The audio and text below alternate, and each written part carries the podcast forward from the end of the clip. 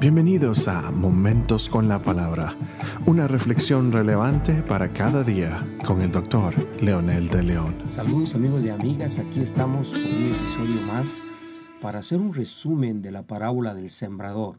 Y para ello quiero utilizar varios fragmentos del escritor y comentarista William Barclay y de Frick Yes respecto a esta parábola. Frick dice que, tomando el pensamiento de muchos estudiosos de la palabra, que el propósito de esta parábola tiene tres razones. Uno, para animar a los discípulos en su tarea misionera.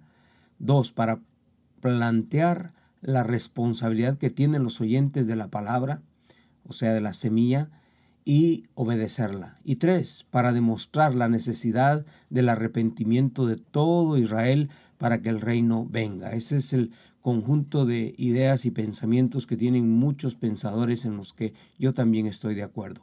Jesús sabía del desánimo que a veces pasamos los que predicamos cuando nadie vive de acuerdo a la palabra de Dios, o cuando predicamos y predicamos y nadie se convierte.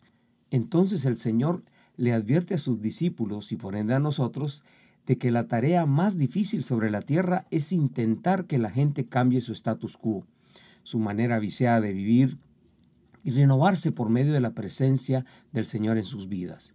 Es cuestión de cuidar el alma y eso es una de las cosas más difíciles. Jesús nunca dejó su gracia como regalo gratuito. Sí, no tiene costo económico, por supuesto, pero sí reclama que el ser humano obedezca, se someta y viva de acuerdo a esas demandas del reino. No es cuestión de que la muerte de Jesús me salva aunque yo no haga nada. Eso es absolutamente erróneo. Dios no escoge a unos para vida y a otros para la muerte. Él quiere que todos procedan al arrepentimiento, dice su palabra. Por lo tanto, es responsabilidad personal de responderle a Dios a esa gracia, abriendo mi corazón y entregando mi vida a Él. Las circunstancias pueden ser tristes y deplorables, pero mi voluntad puede ser ecuánime y fuerte y responsable ante el mensaje. Israel es el foco principal de Dios para que se arrepientan y crean. El reino ya llegó, pero por estar esperando un Mesías que viene en un caballo semental y blanco, ellos no vieron su tiempo y siguen cegados de ver que el tiempo de Dios para ellos es de la, desde la misma encarnación de nuestro Jesucristo, el Mesías Rey. Barclay menciona que esta parábola se dirige realmente a dos clases de personas, los que oyen y los que predican. En primer lugar tenemos entonces a los que oyen, los que oyen. ¿Quiénes son los que oyen la palabra y por supuesto el, Señor los describe de esta forma. Tenemos al oidor de mente cerrada. Hay muchas cosas que pueden cerrar la mente de una persona. Los prejuiciosos puede hacer que uno esté ciego a todo lo que no quiera ver. El espíritu que se niega a aprender puede levantar una barrera que no puede sobrepasar ni eliminar.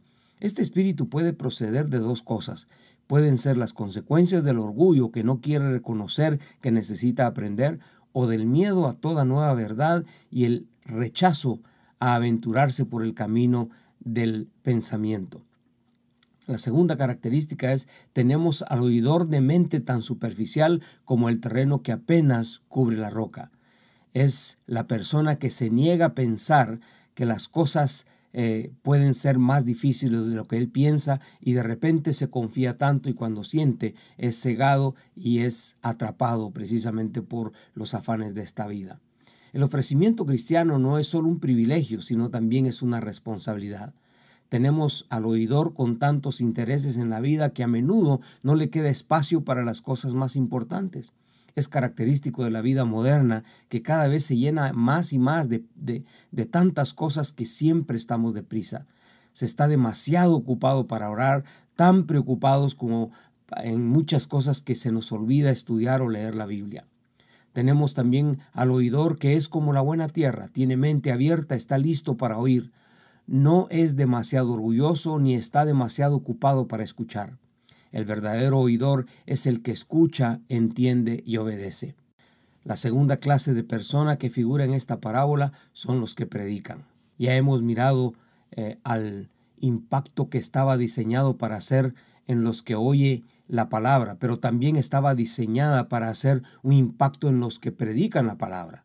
No solo se pretendía que les dijera algo a las multitudes que formaban la audiencia, también el círculo más íntimo de los discípulos, los discípulos del Señor. La lección está clara, la cosecha es segura. La base para la buena cosecha es la tierra fértil.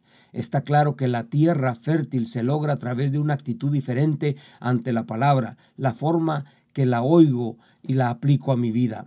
También está claro que los que no cambian su manera de vida eh, van a perder, por supuesto, no solamente la semilla, pero también una manera de vivir diferente abundante. Y los que preparan su corazón para ser tierra fértil, su vida será reflejada en su familia, en su trabajo, en sus tareas diarias. Así que esta es una parábola de aliento para los que siembran la semilla del Evangelio y también para los que la reciben, la promesa que hay. Cuando uno siembra no puede esperar resultados rápidos. La naturaleza no tiene prisa en su crecimiento. Un árbol que vemos en el bosque han pasado años, años para que se convierta en lo que vemos entonces los frutos serán siempre frutos. Ninguno que haya permitido que la semilla germine y crezca en su propia tierra, su vida quedará sin frutos. Siempre habrá frutos. En primera dimensión son los frutos personales.